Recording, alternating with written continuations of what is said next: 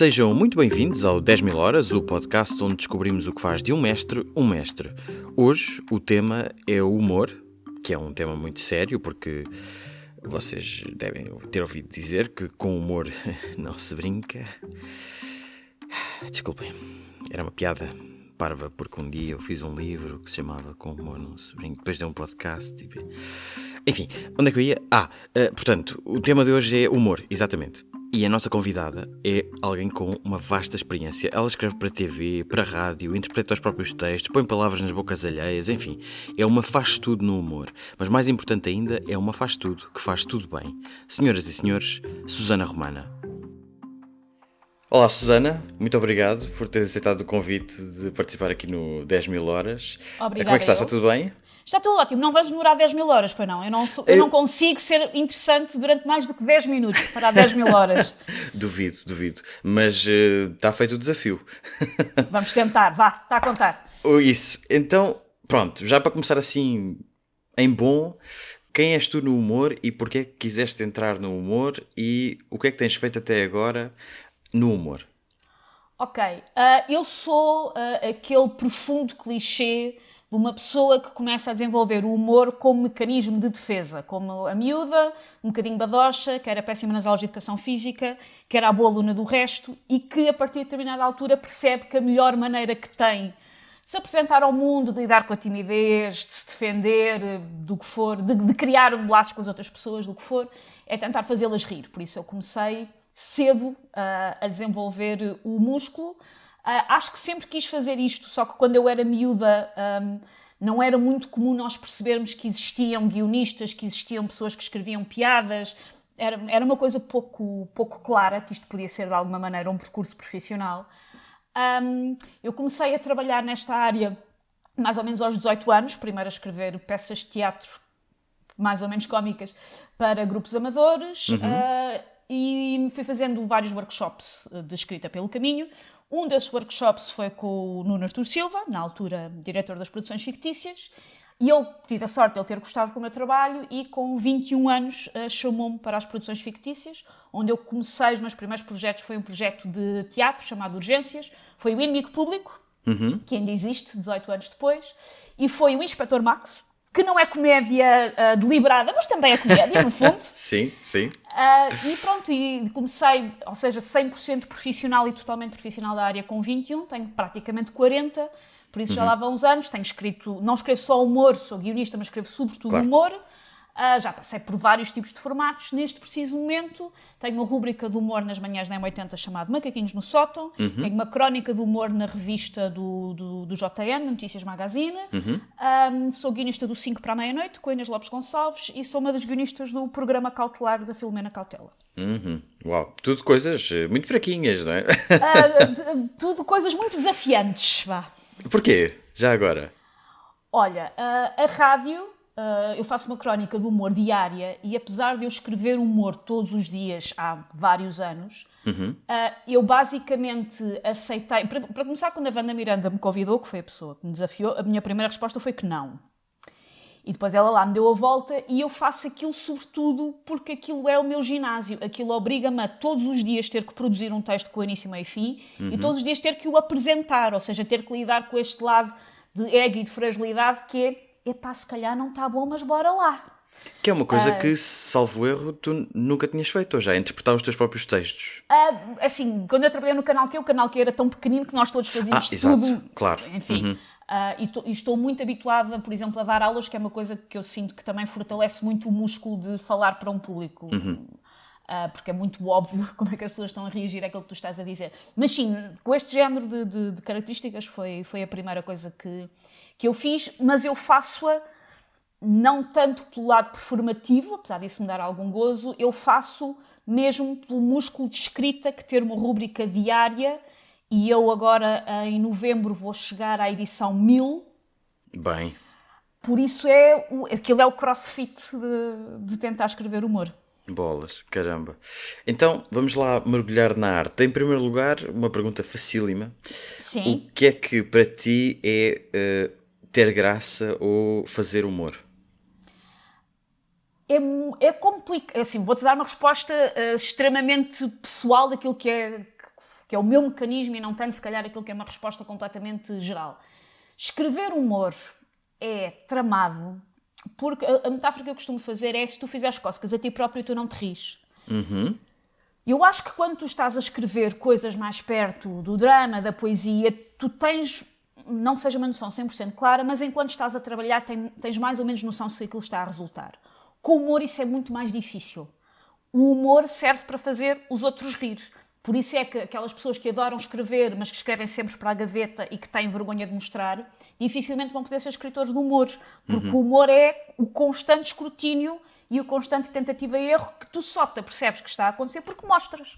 Uhum. Se escreves para, para a gaveta, perde-se. Tu podes escrever não sei quantos poemas para a gaveta e quando morres descobrem aquilo e vai parar ao Plano Nacional de Leitura, mas tu não podes fazer isso com humor. Claro, claro. Um, por isso, enquanto tu estás a produzir, é estranho porque é muito difícil tu perceberes se tem graça ou se não tem.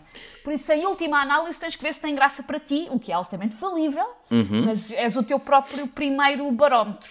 E depois é isso, e depois é isso perdendo os pudores que tu possas ter de mostrar aquilo que fizeste aos outros, porque não vais fortalecer o músculo de outra, de outra maneira, é completamente impossível.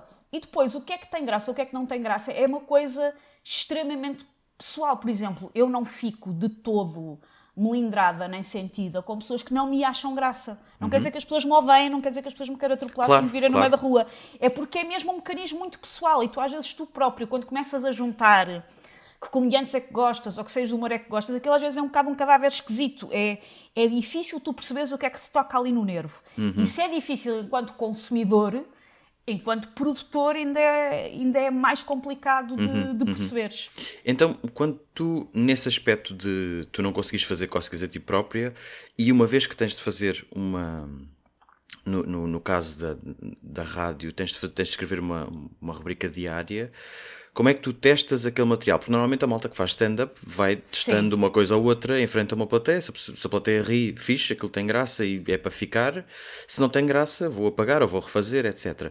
Quando tu só testas em direto para um, um auditório de milhares de pessoas, dezenas de milhares de pessoas, talvez centenas, né? centenas de milhares de pessoas, de centenas, certeza. Sim, sim.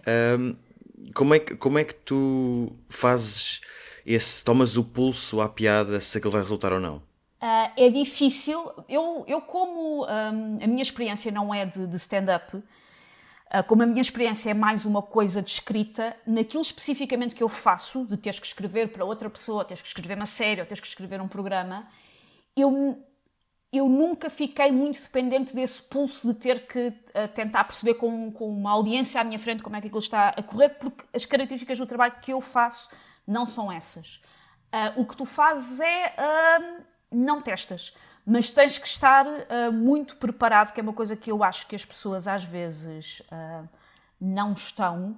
Tens que estar muito preparado para o erro, tens que estar muito preparado para a falha e tens que estar muito preparado para lidar com o não te vai correr bem uh, sempre. Uhum. Eu agora, por causa do, do outro projeto em, em, que estive a trabalhar, estive para um podcast a entrevistar várias pessoas da área da ciência que não é de toda a minha área. Uhum. Uh, e, e, uma das coisas que repetidamente apareciam nos discursos deles que eu achei muito interessante é como a ciência, a ciência abraça muito o erro, é tu só consegues chegar a uma conclusão no método científico se errares não sei quantas vezes.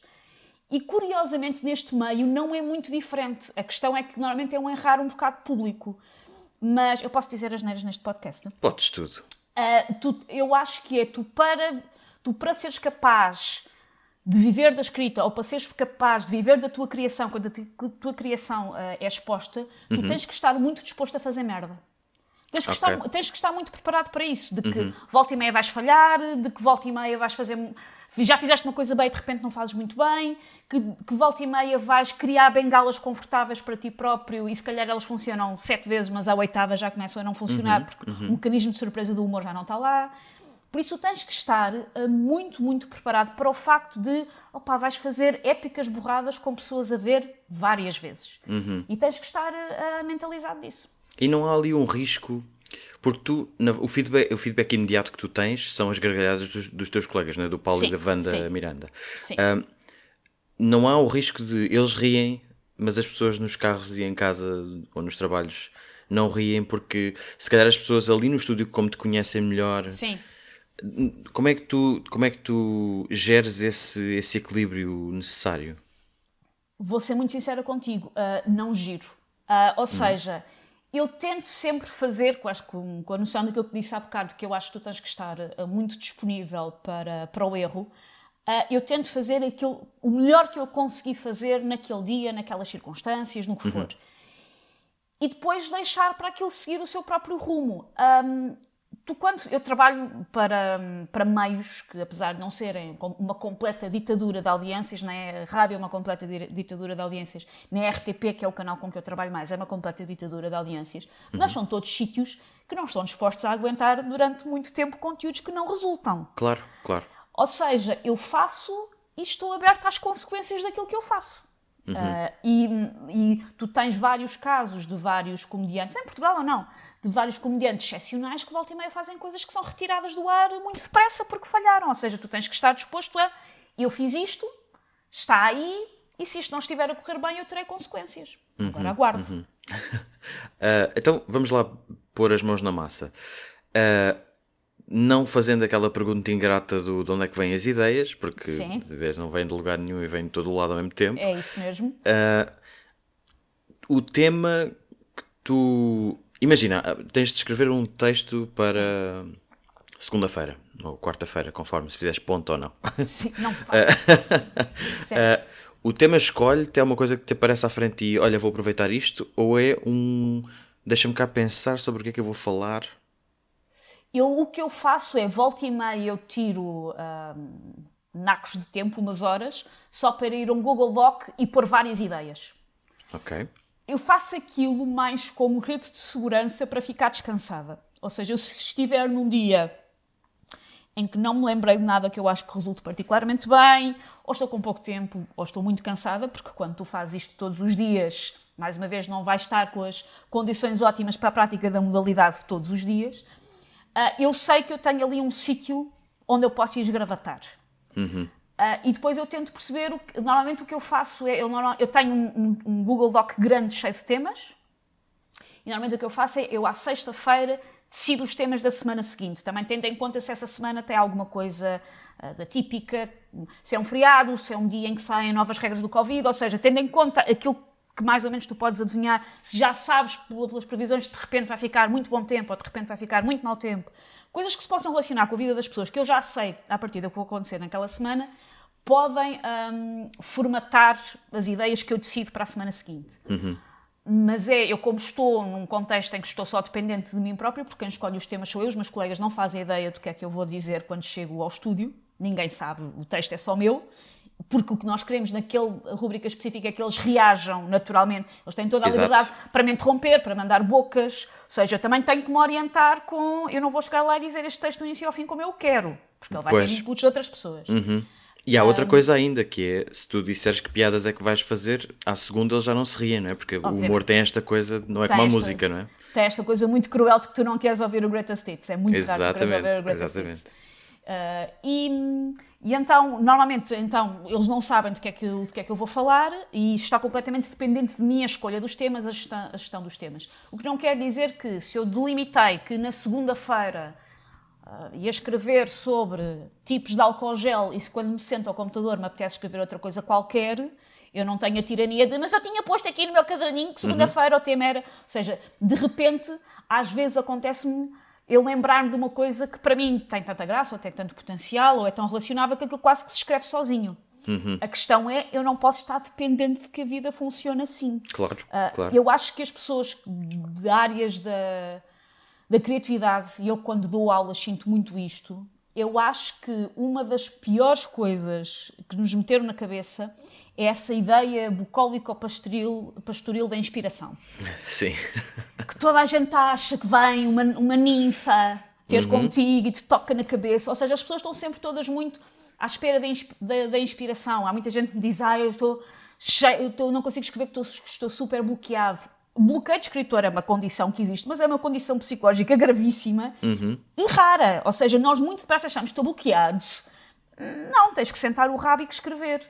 Lá está, isso é um dos motivos pelos quais eu aceitei fazer os macaquinhos, porque me obriga, senta, senta o rabo, para de queixar e escreve.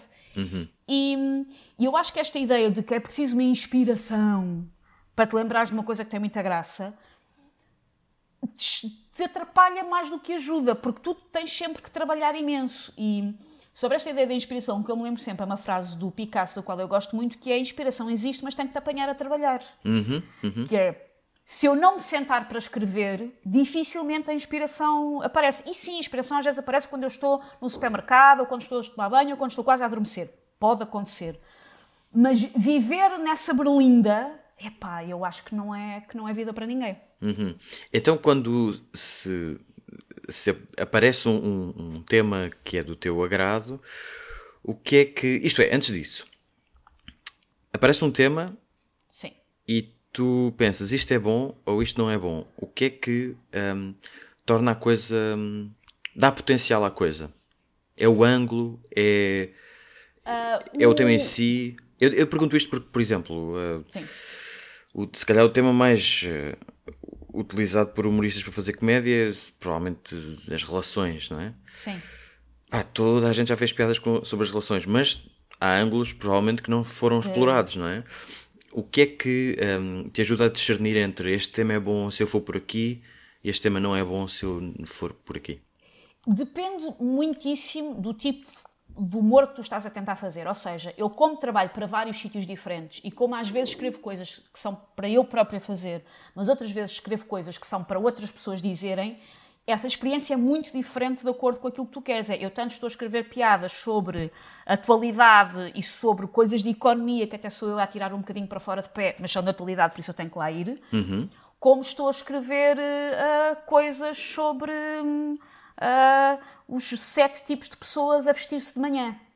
Okay. São, obviamente, duas coisas drasticamente diferentes. Por isso, também depende um bocadinho do que é que tu estás a tentar fazer, depende um bocadinho se estás à procura 100% da tua voz ou se estás à procura de uma ligação entre as tuas ideias e a voz de outra pessoa que é para quem tu estás a escrever. Por isso, isto tudo, uh, de alguma maneira, um, tem, tem um papel importante nestas decisões. No caso, por exemplo, das rubricas da rádio, uh, eu tento, porque percebi que é aquilo que, no caso específico daquilo que eu estou ali a fazer, que, que resulta melhor com, com os ouvintes, eu tento que sejam coisas relacionáveis. Regra geral, a melhor reação que eu tenho às rubricas são pessoas que me dizem coisas do género. Eu, eu sempre achei isso, mas não conseguia pôr por palavras. Quando é, uhum. isso é assim, pois é, eu também acho isso, eu também sinto isso, isso também já me aconteceu, mas eu nunca me tinha dado ao trabalho de desmontar, eu nunca me tinha dado ao trabalho de dar nomes às coisas. Uhum. E eu gosto muito disso, eu gosto de tentar perceber em coisas que, que, nós já todos fizemos e que nós todos já nos aconteceu, onde é que está ali uma coisa que é ao mesmo tempo reconhecível e a partir do momento em que a pessoa reconhece, tu depois corres pela selva com aquilo com uma ideia maluca. Uhum. uma piada tem sempre, uh, no seu, na sua gênese mais básica de todas, no seu ADN mais básico de todos, uma piada tem sempre dois, dois pontos, partida e onde chegada, vou chamar assim. Tem sempre o setup e o payoff. Uhum. O setup é... Uh, o início da, da história é quando aquilo ainda potencialmente até podia não ser humor, é quando tu dás as pistas de que é que estás a falar, e este resulta bem quando é uh, relacionável, porque as pessoas só se riem daquilo que conhecem, por isso é que o humor envelhece mal e viaja mal. Tu a veres uma comédia dos anos 50, vai ver uma data de coisas que para ti não vão ter graça porque os teus contextos e aquilo que tu relacionas e aquilo que tu reconheces é diferente, tal como uh, toda a gente fica maluca com um filme sul-coreano que ganha os Oscars ou uma série sul-coreana de terror que está na Netflix, mas ninguém vê humor sul-coreano. Claro. O humor sul-coreano e o humor, e humor português são coisas com contextos muito diferentes. Uhum. O humor envelhece mal, regra geral. Não sei se já experimentaste a experiência de voltar a ver séries de humor que tu gostavas muito na tua infância, mas normalmente já. é uma experiência penosa. Sim, sim, foi um desastre. Pois, eu descobri que o Alf é péssimo. Uh. Podia não ter tentado voltar Olha, a ver boa, o Alf. Sim. O Alf é, é horrível. é, mas é. para mim, em criança, não era. E, ou seja, o humor envelhece mal e o humor viaja mal. Por isso, a primeira coisa que tu tens que te preocupar é com a tua audiência, não no sentido obcecado, quase comercial do termo, mas no sentido de, epá, as pessoas riem-se daquilo que reconhecem se eu estou num contexto de uma rádio que tem um tipo de ouvinte Y, ou se eu estou a escrever um, um, programa de televisão que é para os espectadores X, ou se eu estou num clube de comédia no qual eu sei que vão pessoas K, uhum. isso determina aquilo que tu vais fazer. Não no sentido de determinar os teus payoffs, ou seja, a piada mesmo, há bocado dizia que há o setup, que é o início da história, depois há o payoff que é a surpresa, É quando tu de repente guinas o volante e de repente aquilo não vai para onde tu achas que vai, vai para um lado de surpresa, e é esse mecanismo de surpresa que nos faz rir. É uma reação biológica mesmo. É a maneira como nós temos de lidar com o imprevisto. Nós, perante o imprevisto, podemos chorar ou rir. E uma piada serve para te fazer gerir esse imprevisto a, a partir do riso, eh, chegando ao riso. Um, por isso, se uh, as pessoas uh, não reconhecem aquilo que tu estás a dizer, já as perdeste no setup e como o payoff é preciso dar ali um salto de lógica, a pessoa não consegue dar o salto de lógica porque Claro. não sabe de que raio é que tu estás a falar. Por isso, não é no sentido super, super comercial de como é que eu vou encher estádios com a minha comédia, é no sentido de tu tens que perceber, ok, eu falando para estas pessoas o que é que elas reconhecem.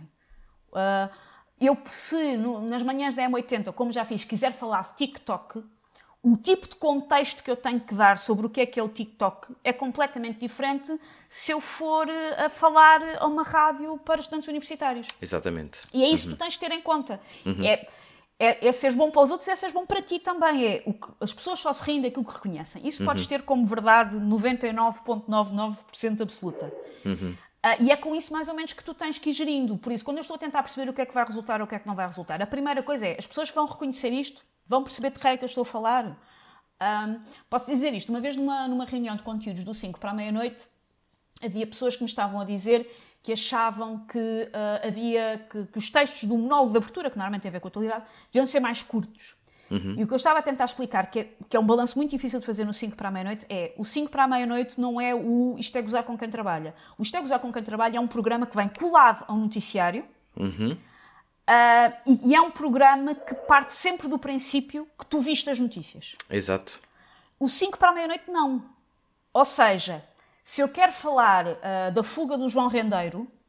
Tens de contextualizar, não é? Tenho que contextualizar. E normalmente, para não ser uma seca de estar a contextualizar, eu tento lá pôr umas piadinhas pelo meio. O que é que isso faz? Estica-te imenso o texto. Claro, claro. Ou seja, quando tu estás a fazer um 5 para a meia-noite, como nos pedem, e eu percebo porquê, porque é um modelo de talk show que existe, mas como nos pedem para falar de atualidade, mas é isso, é, eu não posso partir do princípio que eu estou a falar de atualidade para uma pessoa que, Que a acompanha que a a fundo, é? acompanha, Claro, sim, que claro, esteve, Exato. que viu o telejornal, que prestou atenção, que foi ao site do público. Eu não posso partir, partir desse pressuposto. E é isso que torna ali aquilo às vezes um bocadinho mais difícil de perceber como é que tu, como é que tu resolves a coisa.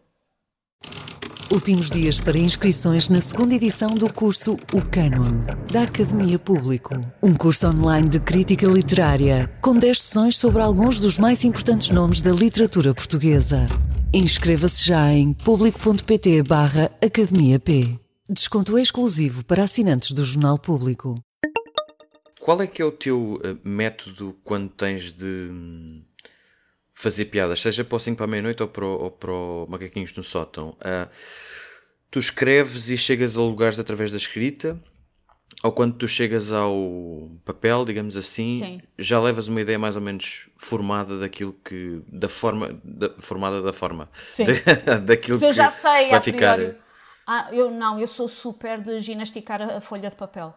Aliás, ok. quando há aquela velha questão de ah, não, não sei como é que é de começar a escrever, a minha resposta a algo qualquer é escreve. Escreve, escreve porcarias, faz listas, escreve ofensas a ti próprios, escreve coisas que tu sabes que não fazem sentido ou que não têm particular graça, mas escreve, porque eventualmente aquilo começa a encarreirar. E é muito raro eu chegar à folha pá, já com uma ideia super eh, certa do que, é que, do que é que eu quero fazer. A única diferença é, umas vezes essa folha é a folha do computador e outras vezes essa folha é a folha de um bloco de notas. Uhum, Mas eu preciso eu preciso de fazer uma espécie de uma arquitetura. Eu preciso mesmo da folha. Ah, no outro Uhum. E fazes- estava- Diz, diz, diz. Força, força. Estava, estava a ver uma entrevista com uma comediante norte-americana que vem cá a Portugal, que eu gosto muito, que é Liza Schledinger. Eu digo Uhum. sempre mal o apelido dela. Se ela estiver a ouvir o, o site do público, peço desculpa, Liza. E, e ela, por exemplo, estava a dizer, ela faz stand-up, que eu não faço, não é a minha área, mas ela estava a dizer que ela nunca escreve nada. Ela não escreve, ela tem aquilo na cabeça dela, ela sabe a que pontos é que quer chegar e ela não escreve. Isso a mim, para mim, era absolutamente impossível. Absolutamente impossível. Eu preciso mesmo da ginástica da folha de papel. Isso não é verdade para toda a gente. Quando uma pessoa quer escrever, quando uma pessoa quer escrever no geral, mas quando uma pessoa quer escrever humor, tenho um gato a arranhar. Gato! tenho um gato no arranhador, neste exato segundo. Vou-lhe atirar, vou-lhe atirar com os fones que não funcionam. Gato! Pronto, já foi. E, uh, cada pessoa tem que perceber, em termos de escrita, do humor e não só, o que é que resulta para ela. Ou seja, é obviamente importante e interessante tu andares a perceber o que é que resulta para os outros. Uhum. Mas tu tens que perceber, em última análise, o que é que resulta para ti. E isso, mais uma vez, é um trabalho de, de tentativa e erro, de perceber as coisas tão básicas como a que horas é que eu escrevo melhor, porque isso não é universal para toda a gente. Uhum. Um, por exemplo, eu posso dizer que eu era uma escritora uh, noturna, notívaga, e depois tive um filho e tive que passar para o, para, para o oposto, que é ser uma escritora altamente diurna. E tive que mudar ali um bocadinho a minha forma de escrever. Mas tu, em última análise, tens que perceber o que é que resulta melhor para ti. Se é no computador, se é numa folha, se é de manhã, se é à noite, se é numa sala sem barulho absolutamente nenhum, se é num café com um bloco. Tu tens que perceber o que é que resulta para ti. Uhum. Uh, é interessante ouvir o que é que resulta para os outros, obviamente, mas tens que perceber o que é que resulta para ti. E na escrita do humor é tu tens que perceber qual é que é a tua voz. E isto é válido, escrevas para ti, escrevas para os outros. Os sítios que me contratam, quando a Inês Lopes Gonçalves me chama para fazer o 5 para a meia-noite, ou a Filomena Cautela me chama para fazer o programa cautelar, é porque elas acham o tipo de ângulo e que o tipo de voz que eu tenho na minha escrita faz sentido para aquilo que elas querem fazer. Por isso, isto do Descobre a Tua Voz não é só válido se tu quiseres fazer uma performance das tuas próprias coisas, também é uhum. é válido para seres contratado. E o que é essa coisa da voz? É, é, é, muito comum nós ouvirmos escritores, humoristas falar da voz, mas o que é raro é haver quem explique o que é a voz. Ora, a voz é quando tu descobres qual é que, qual é, qual é, que é a tua. Tu há bocado falavas dos ângulos. Qual é que é a tua tendência para criar ângulos? Em que é que tu consegues criar ângulos com uma facilidade que se calhar não é igual à facilidade do teu colega do lado? É a última análise é o que é que tem canito aos nervos?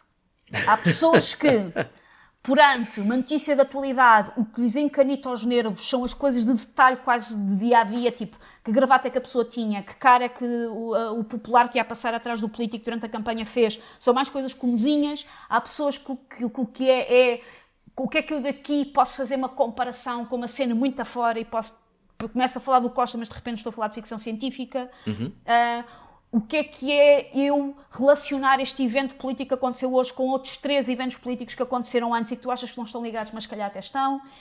É tu perceberes como é que é a maneira que tu.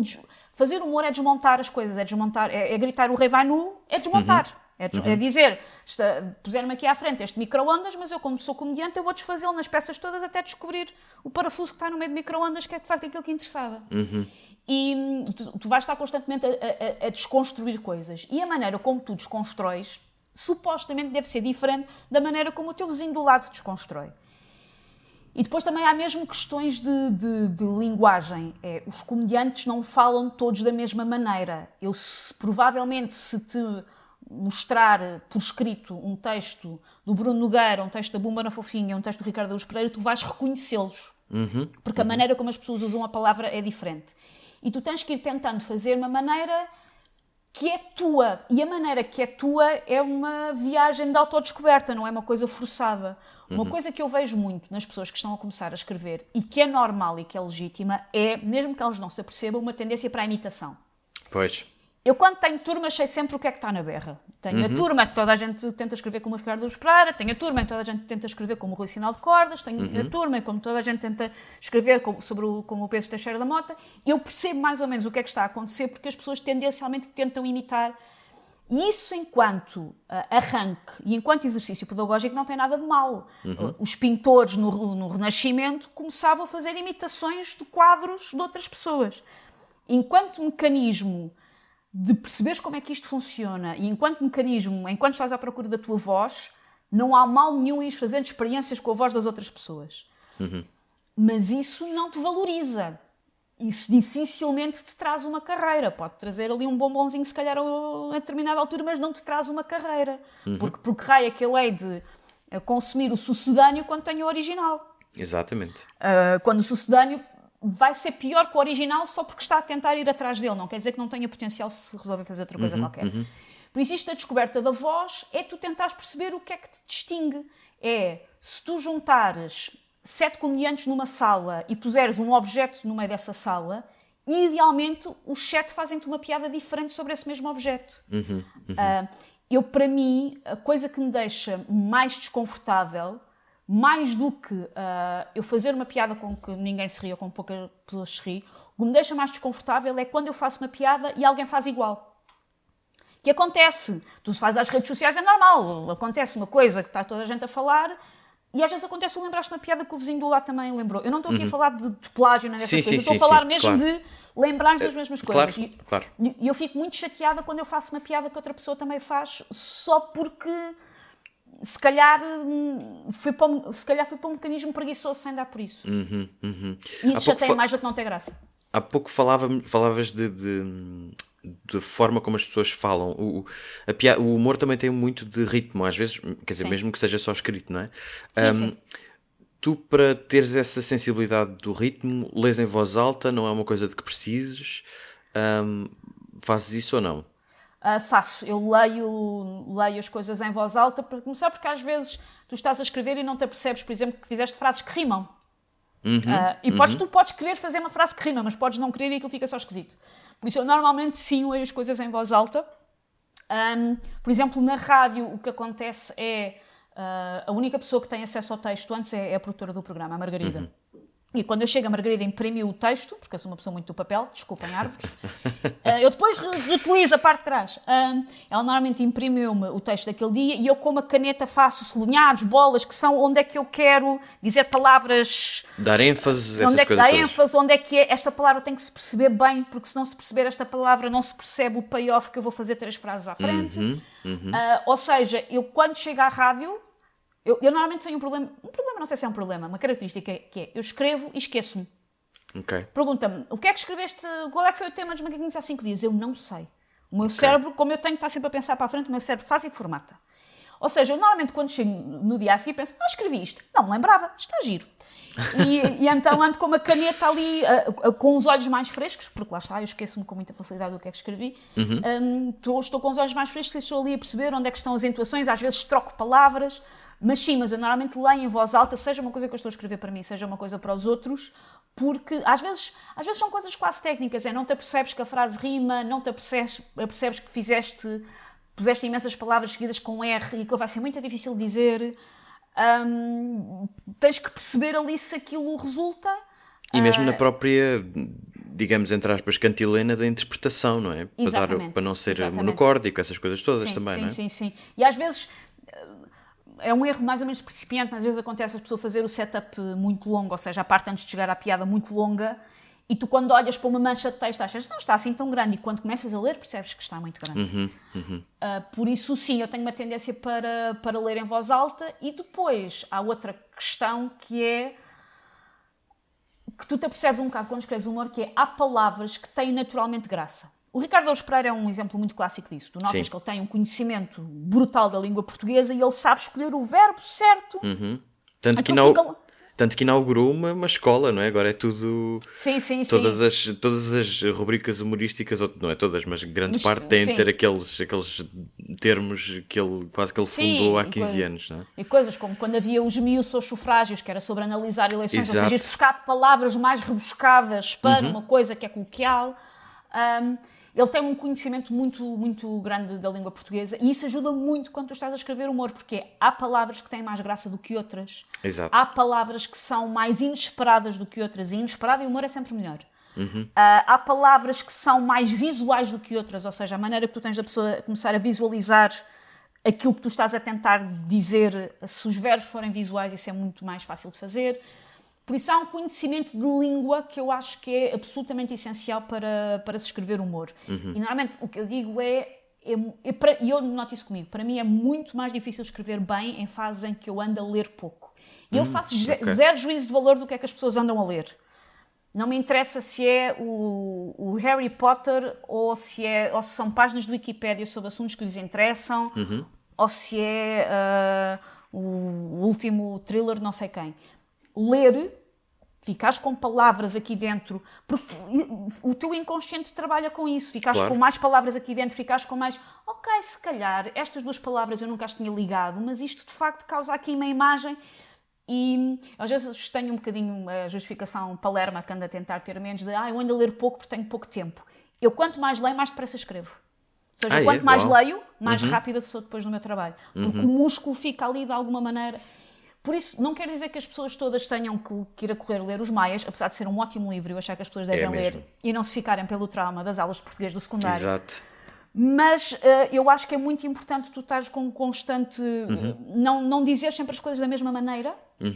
É muito importante o humor e isso também é um músculo que se treina. Mas, mas eh, em humor, as repetições também funcionam bem, não é? Tu podes dizer, se disseres várias vezes a mesma coisa, pode, pode se tornar engraçado. Pode sim, mas, mas é uma coisa é, é tu fazeres a repetição porque estilisticamente percebes que isso, que isso resulta. Outra Uhum. coisa é fazeres a repetição porque é escalão, pá. Sim, sim, sim. Se é porque é Claro. escalão, pronto, mais cedo ou mais tarde vais ter um problema. Exato. Ah, como é que tu sabes que um ponto de chegada é de facto um ponto de chegada? Ou que aquele é a melhor, ou que aquele é o melhor, é a melhor punchline para uma piada. Ahm, vou mais uma vez dar-te uma resposta que não ajuda ninguém, que é não sabes. Ok. Ou seja, tu tens que ir. Isto quanto, quanto, há quanto mais tempo tu fazes isto, não quer dizer que fique mais fácil e não quer dizer que fique mais infalível, mas quanto mais tempo tu fazes isto, mais tu começas a ter uma certa noção, eh, que é uma noção um bocadinho difícil de explicar, mas começas a ter uma certa noção do que é que resulta para ti. E hum, tu, já me aconteceu escrever piadas que eu achava que eram muitas giras e não resultar, e já me aconteceu escrever piadas que eu achava que eram fracas e resultarem muito bem. É um dos motivos pelos quais eu gosto de fazer uma coisa na qual eu todos os dias tenho que mostrar trabalho. Que é, há surpresas más, às vezes, mas também há surpresas boas. Porque às vezes uma pessoa fica ali a encocar. Ah, eu sou uma grande adepta da reescrita, mas às vezes tu, sobretudo no humor, quando tu ficas muito encocado na tua ideia, é muito fácil tu com as reescritas estragares. Porque Pois, era a que eu queria chegar. Quer isto dizer... não se percebe, começas a achar, isto não se percebe. Então começas a explicar a tua própria piada. Ah, pois. Porque Já mataste. Já, já estás tão encocado naquilo que, que a maneira fresca como tu escreveste aquilo a primeira vez já não te chega e começas ali a. Uhum. Ah, por isso, o- quando eu digo que não sabes, é, é mesmo ir metendo o teu pezinho na água e ir experimentando e perceberes que às vezes a primeira maneira que tu te lembraste daquilo é de facto a melhor porque é mais fresca, é que vem mais cá de dentro. E outras vezes tens que de facto ah, ir à reescrita. Eu acho que quando é possível, a melhor maneira é, as- quando consegues fazer isso, as reescritas serem ah, espaçadas. Ou seja, escrever, deixar estar, esqueceste um bocadinho do que é que aquilo era, deixar marinar e depois ir para a reescrita com um olhar ah, um bocadinho mais um bocadinho mais fresco. Eu li há pouco tempo o livrinho, aquilo é quase um panfleto, é muito pequenino, um livrinho que saiu sobre criatividade do John Cleese. Ah, sim, é ótimo. Sim, sim. E, e ele tem uma coisa que eu, que eu achei interessante, porque eu acho que é uma coisa que, hum, lá está como há bocado dizíamos, quando tu sentes uma coisa mas não consegues pôr por palavras, e ele sente uma coisa com que eu concordo, que é, ele diz, mostra aos outros, uh, quando estás na fase, ainda antes de dares por terminado, quando estás numa fase em que estás a ouvir opiniões antes de dares aquilo como terminado, não é quando estás a apresentar já o, o teu trabalho. Um, quando tu mostras às outras pessoas, mostra só para teres uma noção do que é que eles perceberam, o que é que eles não perceberam, mas é, mas não aceites dicas. Não aceites dicas, Ok. porque o Sim, texto é sim. teu. E isso vejo que é, por exemplo, eu tenho o, o pequeno, se calhar grande, defeito de eu não gosto muito de escrever em conjunto. Eu gosto de trabalhar a equipa à fase do brainstorming. Eu detesto escrever com pessoas ao lado. Sim. detesto, ah, Percebo. não, não, não funciono. ah, eu sou, eu gosto muito de, bora debater ideias e embora depois trancar-nos em casa e não nos falar, bora. E, e eu revi muito nessa lógica dele de é bom tu ires aos outros perceberes o que é que não resultou, mas as sugestões de como é que isso deve resolver, eu também acho que não devem partir de quem estás de fora. Tu é que tens que, ok, vamos então outra vez voltar aqui a- a- ao drawing board e tentar perceber o que é que eu posso fazer com isto. Porque, mais uma vez, aquilo é teu e é fixe perceberes com os outros. Olha, eu achava que isto ia resultar, mas também não resulta, ou esta parte está confusa, mas as soluções devem idealmente ser tuas. Não aceitar dicas, mas, mas o feedback, ou seja, Ah, as sim. gargalhadas do público têm sempre importância na maneira como tu vais Tem. evoluindo, ou não? Tem, tem. E o, e o feedback de, de, de maneira geral? Eu, agora, enfim, há sempre questões muito complexas com isto do, do humor e dos limites Sim. e como é que as pessoas reagem e o que é que acontece e depois anda toda a gente à pancada no Twitter e por isso eu não tenho Twitter. Exato, Um, ou e seja, isto, isto- isto depois tem várias camadas em cima, em cima disto que, que complicam um bocadinho. Mas eu acho, eu, eu, eu revejo-me muito ah, na maneira como o Rica Gervais fala sobre isto, que é as pessoas têm direito a dizer o que quiserem sobre o teu trabalho e tu tens direito a ouvir ou a cagar alto. Falando em bom... Estou a tentar só traduzir o Erika Gervais, não estou Uhum. E a bem, e bem. Ser, ser, ser, ser eh, badalhoca. Ahm, e tu, Ou seja, eu também me faz muita confusão os comediantes que acham sempre que qualquer feedback ao trabalho deles é ofensivo. Uhum. Seja como for que está explicado, seja qual. Acham sempre que é, estás a vir mexer no meu, no meu menino e não tens nada. Ou seja, tu tens que estar preparado para as pessoas vão ter reações.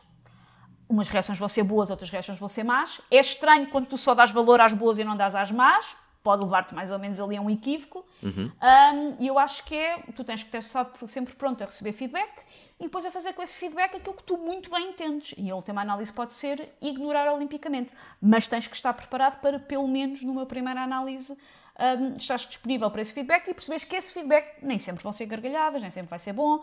Um, no, no, no, outro dia houve um ouvinte que ligou para a rádio a dizer que, eu, que, que, que a crítica dele era que eu usava demasiado os termos em inglês.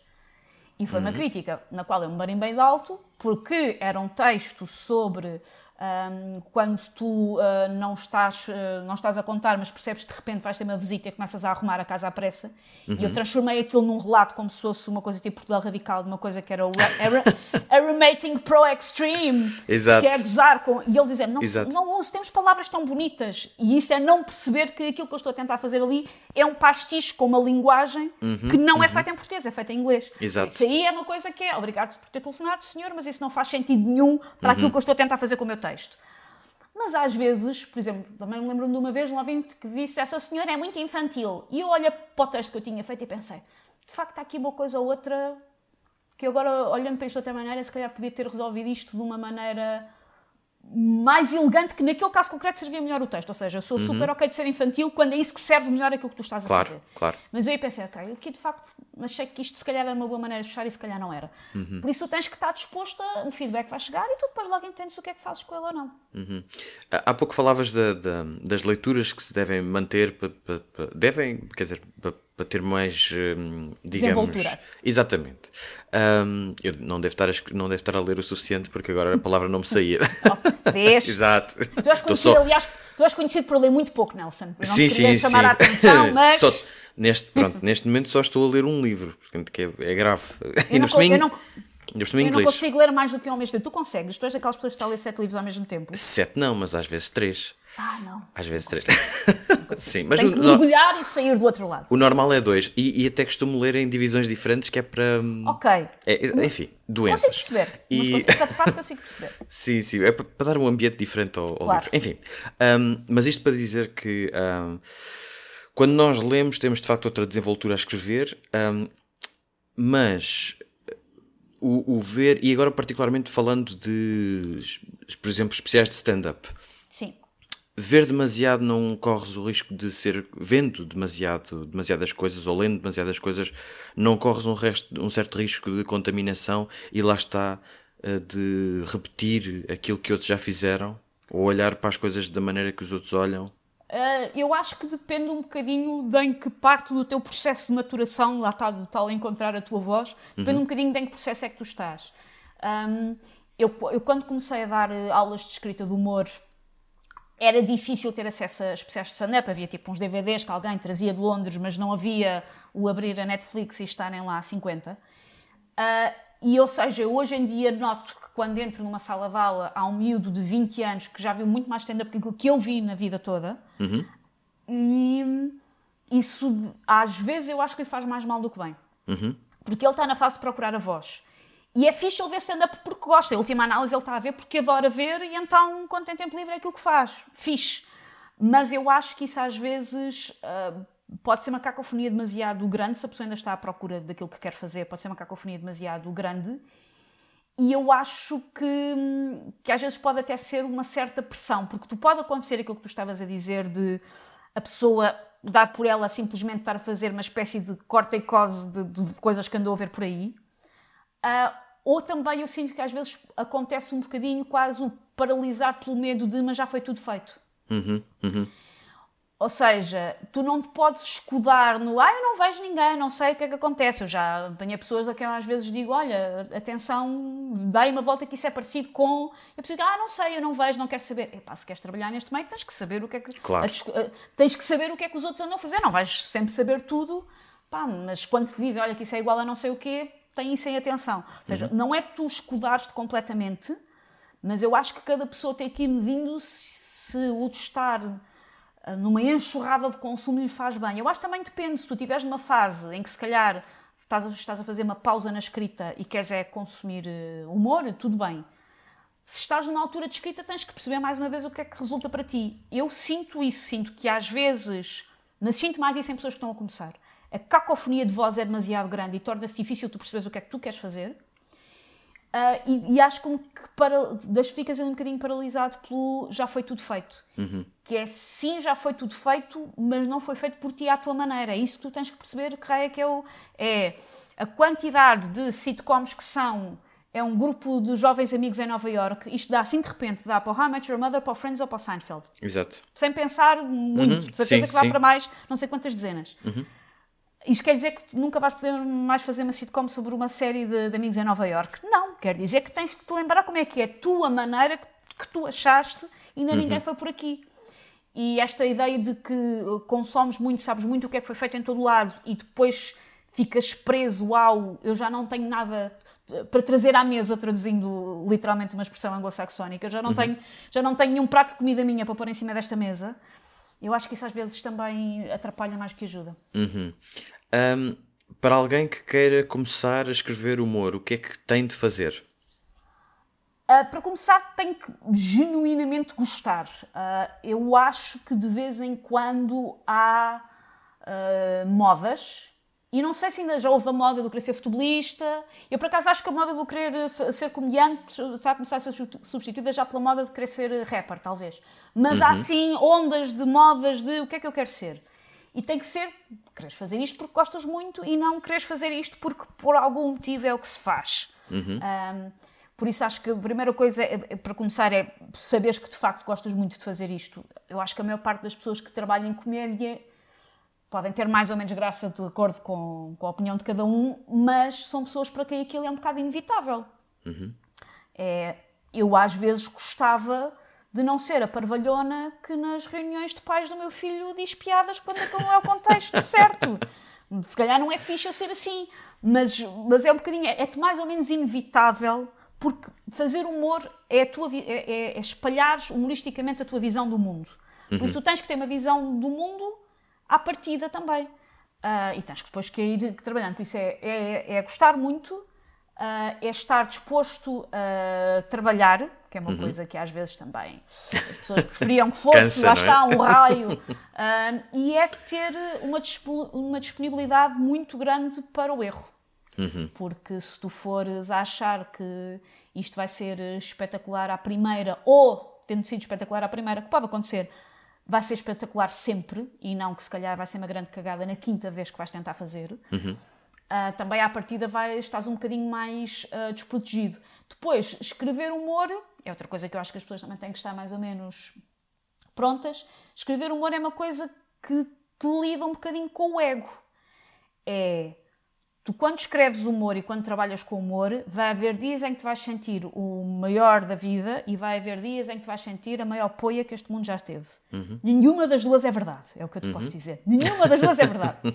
nem és o melhor que este mundo já teve, nem és o pior que este mundo já teve. Mas às vezes quando estás a escrever tens assim estas oscilações e é uma coisa de ego que a pessoa tem que ir percebendo a gerir. Por isto, porque o humor tem este lado cruel, é tu não escreves humor para a gaveta. Tu escreves uhum. humor para mostrar aos outros. Tu uhum. escreves humor para o ver ter imenso sucesso, mas às vezes escreves humor para o ver falhar redondamente na tua cara. Uhum. E tens que estar disponível para isso. Ok. Qual é que é o estilo de vida de um humorista? Bom, o meu estilo de vida, ou seja, eu quando as pessoas me perguntam o que é que eu faço, se calhar devia ter dito isto no início para tu ainda ter tempo de me desconvidar. nunca, eu, eu, nunca na vida. eu não me, não, não, não me sinto e não me apresento como humorista. Eu sou guionista e depois isto tem sim, o ser guionista é um polvo que depois tem ali uhum. uh, outros tentáculos e que o, o, o, tentáculo que está mais fortalecido é o, é o, é o tentáculo do humor. Um, mas eu, o dia a dia depende muito daquilo que estás a fazer e depende muito de pessoa para pessoa. O John Cleese, nós falávamos há bocado, tem. Até tem no, no YouTube, se as pessoas procurarem, uma coisa que ele fez já nos anos 80, acho eu, com um psicólogo sobre a maneira como o teu cérebro funciona perante a criatividade. E ele fala de uma coisa que eu acho que é aquilo que no dia a dia de um, de um comediante a pessoa deve ter mais ou menos uh, ginasticado, ele fala do, do teu cérebro em modo aberto e do teu cérebro em modo fechado. Exatamente. Uhum. Uh, o teu cérebro em modo aberto é o teu cérebro a brincar, sem ter que se Uhum. comprometer com nada. E nesse aspecto é muito importante epá, que tenhas uma vida, que tenhas coisas que te interessam, que tenhas relações humanas com outras pessoas, com uma ou com dez, depende do feitio de cada uma, mas que tenhas relações humanas, que tenhas interesses na vida, que tenhas hobbies, que tenhas coisas que adoras fazer, que tenhas coisas que odeias fazer.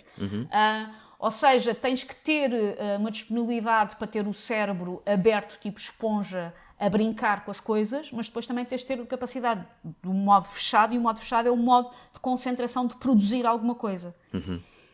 E há pessoas que parece quase que só têm um modo fechado, são pessoas que, que querem muito fazer isto, mas querem fazer isto de uma maneira obsessiva, quase mecânica, de então quais é que são as regras? Há o bate, há o clímax, e, e, e abre a folha, e agora tenta aqui juntar estes blocos, e só conseguem funcionar assim. E também há muita gente que eu vejo a despontar e que depois acaba por não, não, não ir a lado nenhum, porque se- quase que só tem o modo aberto, que é, estou aqui, vejo umas coisas e digo, mas larachas, e, mas não te sentas para focar naquilo que tu estás de facto a fazer. Um, um conselho que eu normalmente dou às pessoas é, acabem de escrever alguma coisa. Tiveram uma ideia para uma série, uma sinopse de um livro, um, um especial de stand-up sobre lampreias, pá, o que for. Mas é, escreve do início ao fim. Ah, mas eu também percebi que se calhar escreve pelo menos uma coisa na vida, do início ao fim. Porque tu não percebes quais é que são as tuas valências, o que é que corre bem, o que é que corre mal, se não se abandonares todas as ideias de início. Sim. Porque, porque nós muitas vezes somos especialistas, e eu contra mim falo também me acontece, é uma coisa que eu ando a tentar trabalhar em mim mesma, que é, nós somos especialistas de hum, listas no telemóvel de ideias para coisas que depois nunca escrevemos, e compramos um bloco novo quando vamos começar a fazer não sei o quê, que depois ficamos só com o bloco, não é? Só escrevemos Exatamente. a primeira página. Hum, nós às vezes temos muito aquela coisa do zapping, do querer fazer tudo, e na prática não fazer nada é tentem escrever pelo menos uma coisa que se comprometeram a tentar fazer, tentem escrever pelo menos uma coisa até ao fim. Ahm, não, não desistam logo mesmo que a meia acham, epá, mas isto está a ficar uma grande porcaria. Mas continua. A última análise é um exercício para tu perceberes porque é que foi uma grande porcaria e o segundo sai melhor. Tenta escrever uma coisa até ao fim, sem desistir dela. Uau, não podia imaginar uma melhor forma de terminarmos a nossa conversa. Foi muito bom, muito valioso. Obrigada, Obrigado eu. pelos ensinamentos, Susana. Até à próxima. E assim ficamos a saber como se constrói esta maravilhosa filigrana delicada e complexa que é uma simples piada.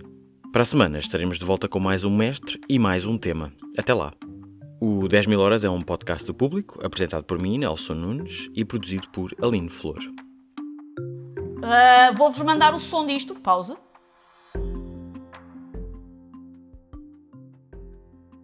O público fica no ouvido.